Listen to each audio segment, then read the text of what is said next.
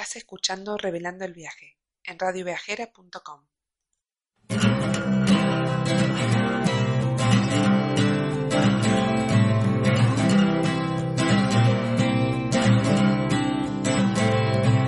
Days look all the same through the window pane. Wanna feel the sun. So you pack your stuff, but you don't know yet where you're traveling to. Step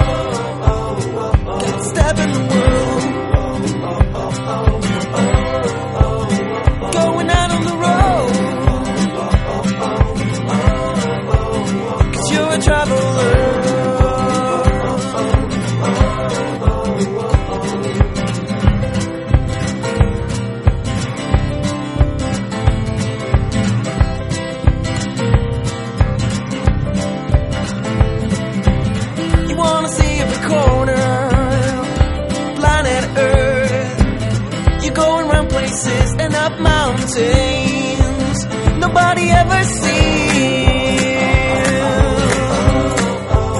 You carry your own home on your shoulders.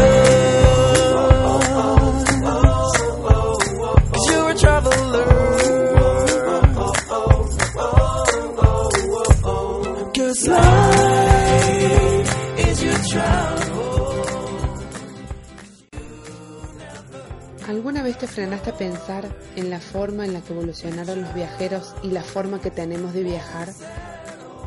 Hoy te quiero hablar de la tecnología como evolucionadora de los viajeros.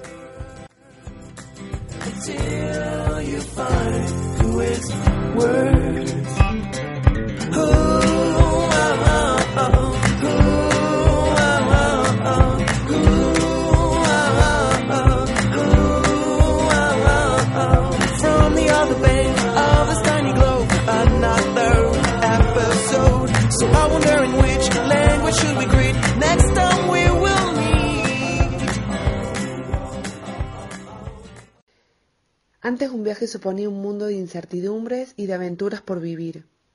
Hoy, gracias a la tecnología, solo nos queda la parte de las aventuras. No voy a poner en tela de juicio sobre si esta evolución es buena o es mala. Solo quiero marcar este cambio para poder ver dónde estamos parados hoy. Si nos vamos bien lejos en la historia, estaríamos hablando de que un viajero podía hacer hasta 25 kilómetros en un día. ¿Te imaginas un Eurotrip a este ritmo? Solo de Buenos Aires a Madrid tardaríamos 404 días. Hoy un GPS nos puede arreglar la vida entera si nos pasamos una salida en una autovía rápida en Italia. Pero antes, antes ¿cómo hacían? Te equivocabas de una salida y el error podía costarte hasta tres días de retraso, o quizás más.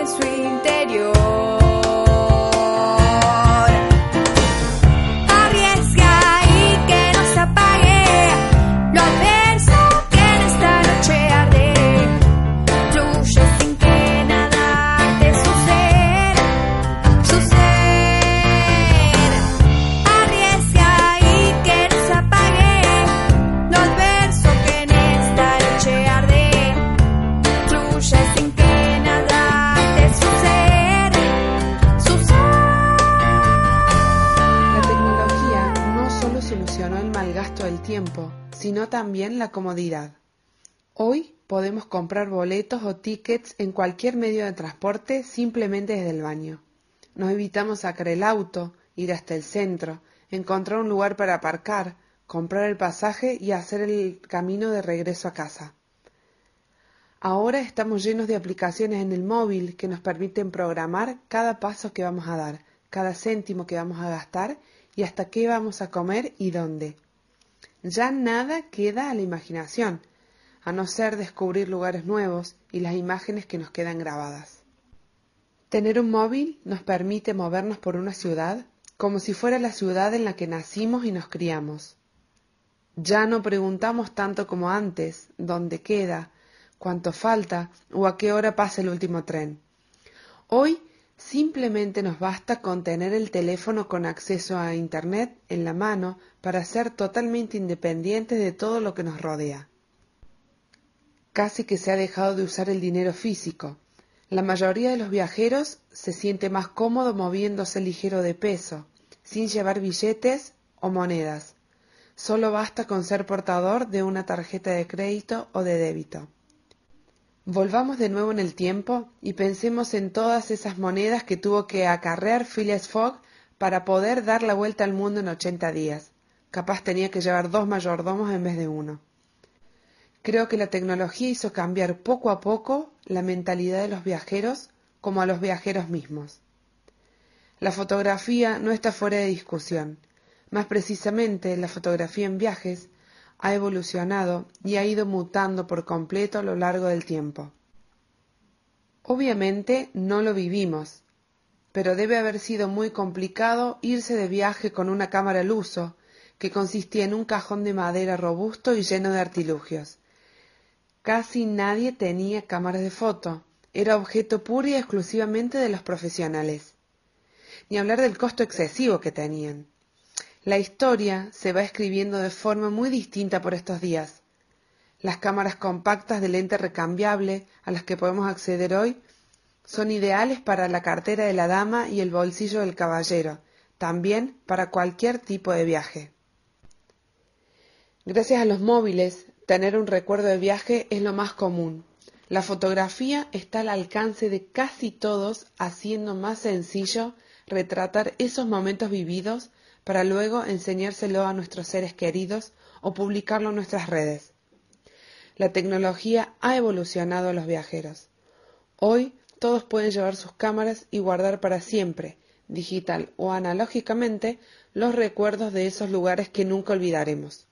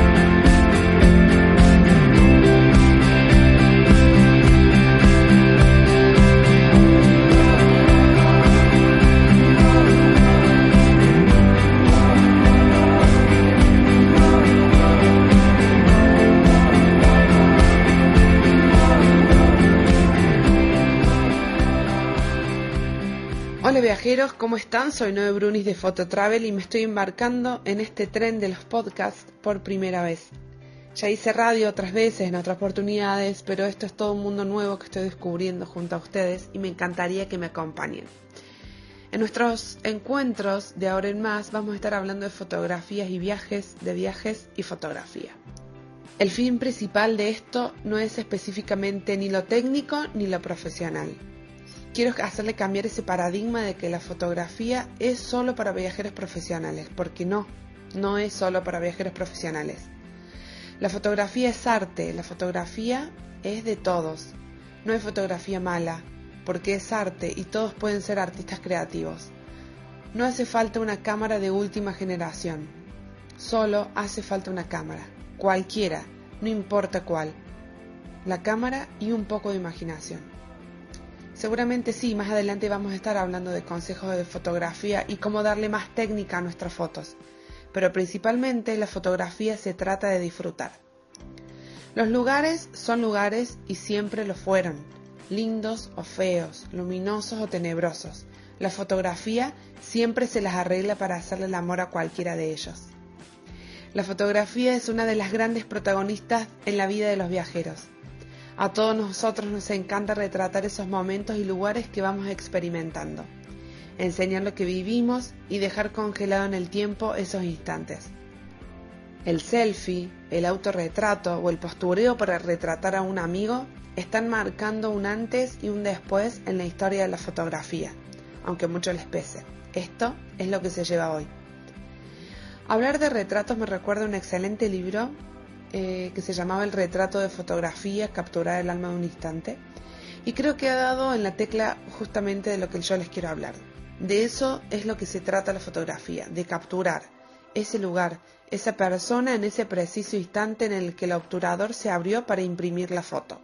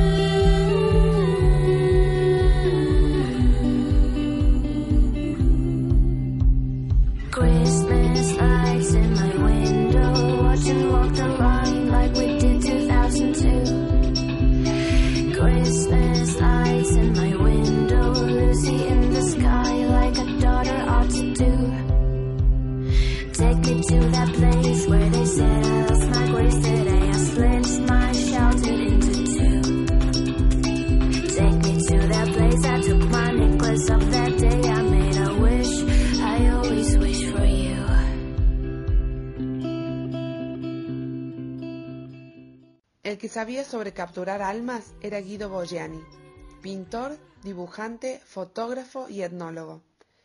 Estas dos últimas implicaban viajar mucho, por eso yo siempre digo que Guido también era un viajero. Y seguramente era un gran viajero. ¿Quién sabe cuántos viajes habrá hecho por Europa y América del Sur este curioso explorador? Era un italiano que, entre muchas otras cosas, dedicó su vida a retratar la vida de los aborígenes con fines etnológicos, científicos y culturales. Llevó a Asunción del Paraguay su cámara fotográfica, su trípode y otras cosas que utilizaba para el revelado de sus placas de vidrio. Él sabía y pensaba que la única forma de poder aprender de estos pueblos originarios eran viviendo con ellos, compartiendo y aprendiendo día a día. Esta misma pasión que lo hacía sentir vivo fue la que lo llevó a la muerte. En su última expedición en los impenetrables, Guido nunca volvió. Se organizó una expedición para ir a buscarlo, pero solo encontraron su tumba. Puesto que para estos pueblos las fotos representaban un verdadero peligro, ya que, entre comillas, robaba el alma y la voluntad de las personas, y que a partir de ese momento quedaban en posesión del fotógrafo, hay dos teorías que se formularon. La primera es que las tribus con las cuales él convivía directamente empezaron a pensar que los males y las enfermedades que padecían se debían a la actividad del nuevo brujo. Entonces falleció en un ritual de expiación de las enfermedades que se pensaba que él atraía. La segunda teoría habla de que él murió por causas naturales y que los indios solamente trocearon su cadáver.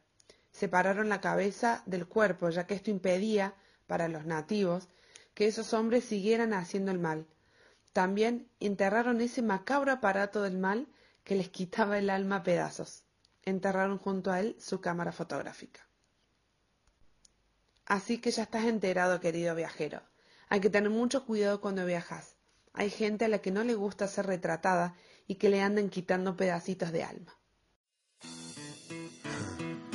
Look at her. She's so fine. I said, baby, I've been looking at you. I said, baby, I've been looking at you. Cause every time I try to talk to you, I get no luck sitting next to you. Oh. Babe, I realize that, that I'm the same old thing you've been wanting. You've been looking for me. Oh, girl, and I'm the same old thing you've been wanting. You've been looking for me. Gotta admit that, girl. Every time I see you, yeah, yeah, send chills down my spine. Chills down my spine. You're so fine, girl. I said every time I see you, you send chills down my spine. But I long to know you.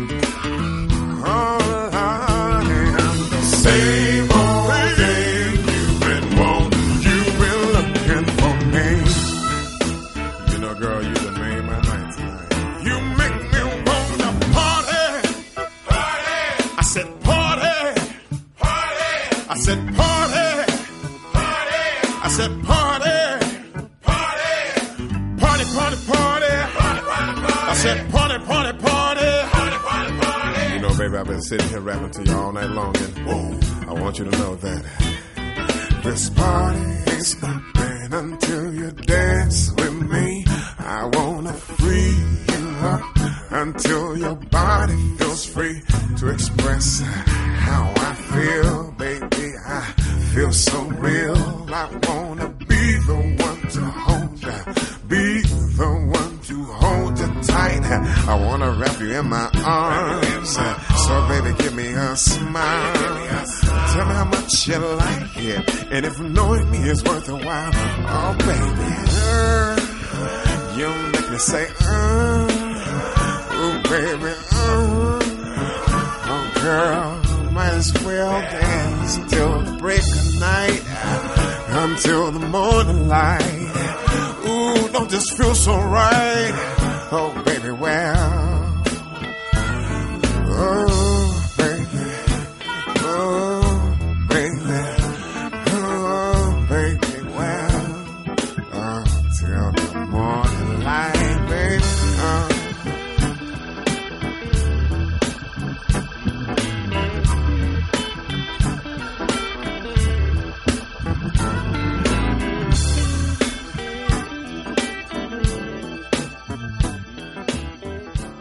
Ahora les quiero contar sobre una mujer. Una mujer que era sumamente valiente, que combinó el periodismo gráfico, los viajes y la fotografía. Las cosas que ella quería retratar la llevaban a viajar y conocer lugares nuevos. Esto no significa que las situaciones de los lugares en los que ella viajara fueran las óptimas. Su nombre era Gerda Taro. Nació en Stuttgart, Alemania, destino que todavía tengo pendiente de visitar. Venía de una familia de alta alcurnia, no le hacía falta trabajar, pero lo que la llevó por el mundo del fotoperiodismo no fue el dinero justamente. Se dice que ella era vivaz, valiente e intrépida.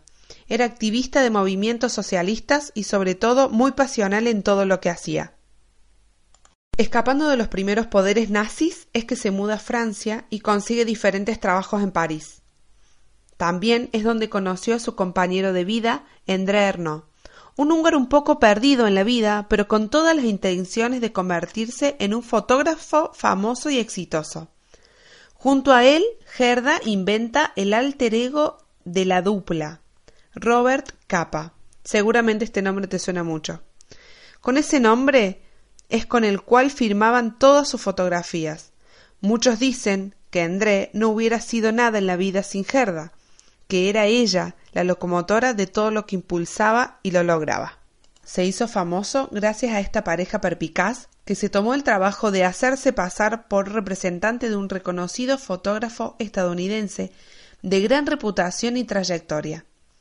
Así fue como poco a poco iban vendiendo sus obras a costos elevadísimos, cosa que no hubiera pasado con las mismas fotos pero firmadas con sus nombres reales. Ambos embarcaron hacia España para retratar en primera persona la guerra civil que se había desatado. A través de Robert Capa, Gerda se hace famosa consiguiendo fotos históricas de situaciones de guerra.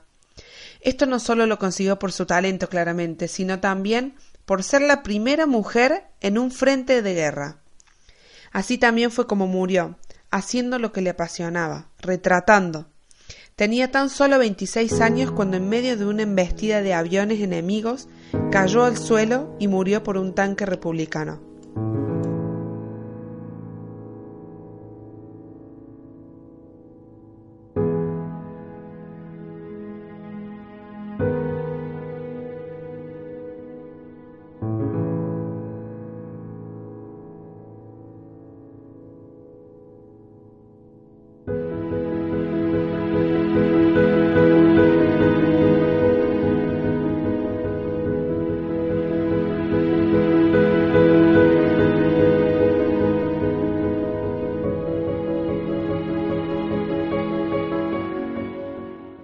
Las fotografías de Gerda son una verdadera máquina del tiempo que nos hacen viajar al pasado y así poder conocer las más terribles escenas que tuvieron que pasar los españoles.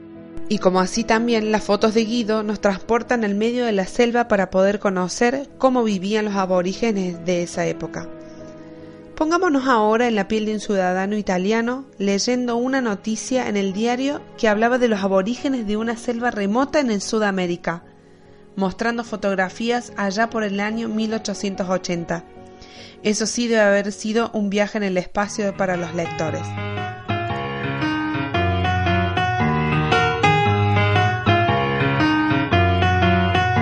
As you wander out, people on the street all around you hear the shuffling of feet. I've been clocking in, I've been clocking out, and I'm counting steps from the station to your house.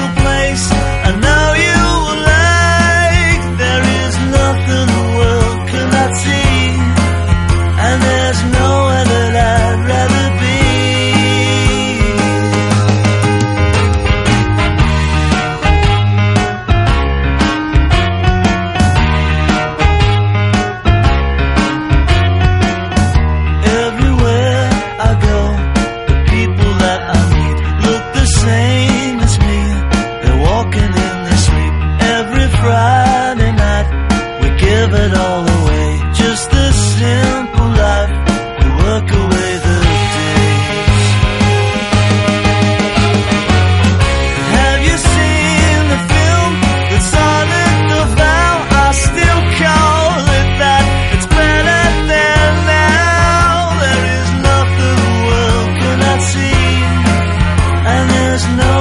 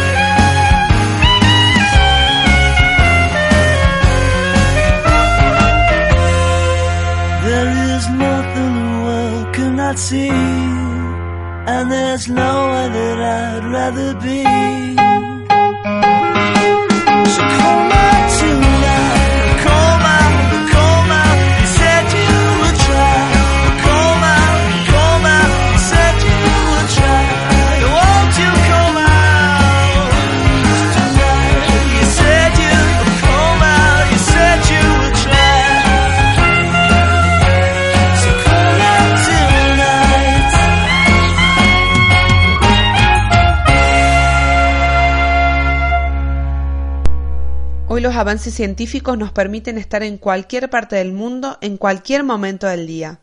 Google Street View es una herramienta magnífica que nos permite viajar a los que no estamos viajando realmente. Pareciera que todas las historias de hoy terminan con la muerte. Sería extraño que no fuera así cuando estamos hablando de historias tan viejas. Recorrer los lugares y la fotografía desde el lado de la historia también es viajar un poco. Ojalá les haya gustado realmente.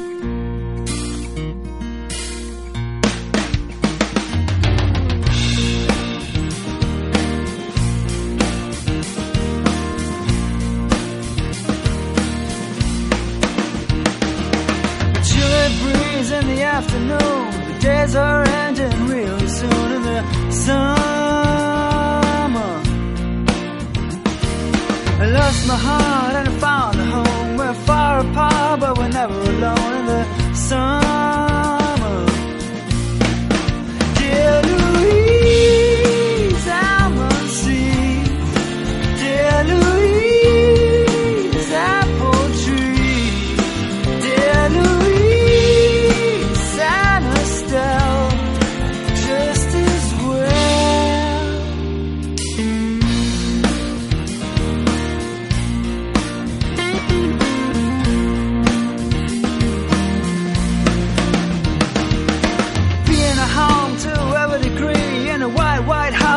House overlooking the sea in the summer. Playing songs on the radio where guessing the fast from the patio here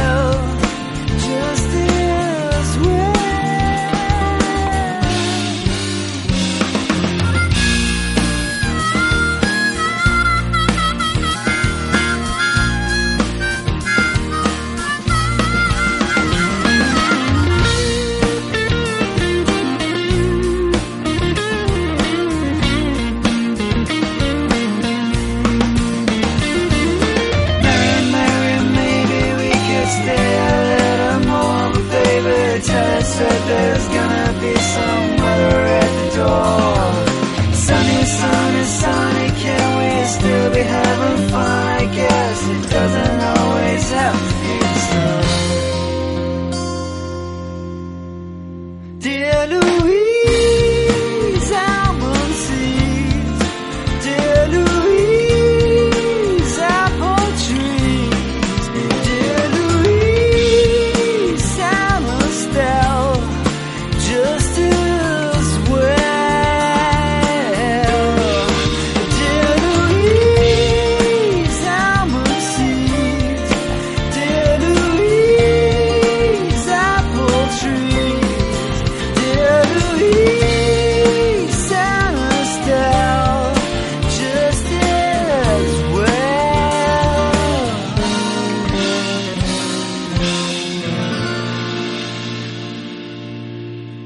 Bueno, ahora voy a dejar un rato de lado la historia y los personajes para contarles un poco quién soy y qué estoy haciendo acá. Bueno, no tanto que estoy haciendo acá, porque me estoy iniciando en este mundo del podcast, pero les puedo contar otras cosas para que de a poco nos vayamos conociendo un poquito más. Eh, desde chica siempre fui muy entusiasta, siempre fui pionera en las cosas y decirlo de ese modo suena bonito, suena lindo, pero en realidad siempre era la que se metía a hacer las cosas que, que no sabía hacer, siempre fui muy mandada, siempre me metía y quería saber y, y decía yo puedo, yo voy a hacer tal cosa. Eh, entonces las iba aprendiendo en el camino, en el transcurso de que hacía esa cosa y ganaba la experiencia. Eh, soy una profesional que se dedicó muy poco a lo suyo, me dejé llevar por otras pasiones que fui conociendo a medida que me dedicaba a mi profesión. Ese poco tiempo que me dediqué a mi profesión fue cuando me di cuenta realmente lo que quería.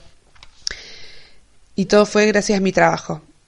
En mi trabajo fue eh, donde conocí personas increíbles que me fueron mostrando un mundo de arte que yo no pensaba y que tampoco conocía no era solo una cosa de hacer lo que me salga del corazón. Yo pensaba que el arte era eso, que es algo también que requiere mucha dedicación, mucho estudio, técnica, y todo eso para mí era impensado. Estar rodeada también de, de este ambiente del arte y de personas que tenían que ver con el arte me hizo dar cuenta de lo que quería para mi vida y para mi trabajo. María José, en ese momento era mi jefa, me dio muchísimas lecciones sobre elecciones de vida y sobre todo también de cosas referidas al arte. Quizás ella ahora, yo pienso, ¿no? Quizás ella ahora lo hizo sin darse cuenta, ella solamente estaba siendo ella. También eh, tenía mi cámara de foto por otros motivos, por los viajes, porque siempre me gustó sacar fotos. Quizás siempre tuve la fotografía adentro y tal vez porque mi papá, que era un hombre de oficina, era también aficionado a la fotografía. Entonces yo también crecí rodeada de todo su equipo fotográfico, de todas sus fotos, millones de álbumes, eh, álbumes familiares, álbumes de viaje, fotos en sepia, fotos antiguas, fotos de mi mamá cuando eran novios, fotos mías cuando era chica, cuando era bebé, eh, que yo me acuerdo que miraba las fotos, eh, por ejemplo, de mi mamá, y decía qué linda foto, pero en realidad no entendía que esa foto tenía mucha técnica, profundidad de campo. Eh, nada, hoy las veo y digo, la verdad que son fotos muy buenas y quizás nunca se lo pude decir. Mi papá falleció en el 2008 y, y hoy sí debe saber que, que me dedico a esto, a la fotografía, pero no se lo pude decir en su momento. Eh, bueno, ya tenía mi cámara de foto, eh, que fui cambiando y fui actualizando a través del tiempo, gracias a mi marido también que me incentivaba muchísimo con el tema de los viajes y la fotografía. Y estando en mi trabajo empecé a estudiar eso que tanto me gustaba. No solamente que iba a clases, sino que también empecé a, a empaparme de notas, videos, artículos, noticias, eh, de consumir todo lo que tuviera que ver con fotografía para aprender también en el camino.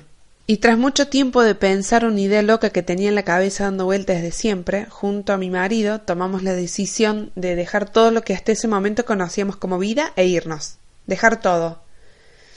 Suena como muy utópico y, muy de revista dejarlo todo e irse. Eh, daba mucho miedo, pero los dos sabíamos que en el fondo era lo que queríamos para nuestra vida. El otro loco mi marido, es el que me arrimó el viento. Siempre los dos supimos y siempre quisimos, pero nunca dábamos el siguiente paso que era poner una fecha. Y bueno, un día se nos presentó la oportunidad que no podíamos dejar pasar. Esa oportunidad fue el empujoncito que nos estaba faltando para comprar los pasajes e irnos a vivir a otro país y vivir nuestra vida, vivir nuestros sueños y poder viajar y vivir eh, de viaje en viaje y del arte y mm, la fotografía y todo lo que nos gustaba. Ya hace tres meses que llegamos a España y hoy me pregunto por qué no tomamos antes la decisión. Hoy por hoy ya me estoy dedicando casi exclusivamente a vivir y a lograr vivir de lo que me gusta, combinando y me echando un poco en el medio los viajes, que es mi otra gran pasión. Well, I was driving on the freeway down the 405. I've been doing all I can just to stay alive. So I parked my car and I got on the beach when I saw you there and you were looking so sweet. You were a stunner and then you walked away. It was a Además de la fotografía, también tengo un blog de viajes que es www.fototravel.me. Ahí es donde vuelco todo sobre los viajes que vamos haciendo con mi marido y también eh, la fotografía que hacemos en los viajes. Y es algo que descubrí también hace relativamente poco porque no hace un año que lo tengo. Me di cuenta también que me encanta escribir y bueno, trato de hacer lo mejor que puedo porque también soy nueva en eso, pero como ya les dije anteriormente, soy de las que siempre se mandaba a hacer las cosas que no sabía hacer. Quizás también porque me encanta aprender en el camino y porque me encanta descubrir cosas nuevas.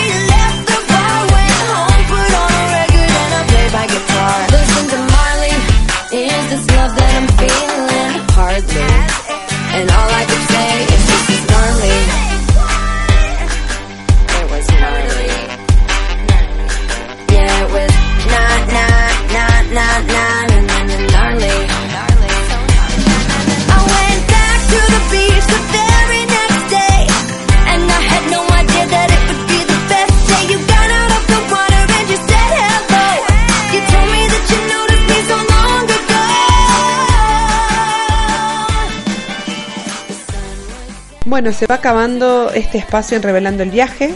Espero no haberlos aburrido con tanta charla. A mí sinceramente me encantó pasar este rato con ustedes, recorrer un poco de la historia de la fotografía y de las anécdotas de viaje. Espero que me vuelvan a buscar en Radio Viajera y espero que nos volvamos a encontrar. Hasta la próxima y un abrazo grande.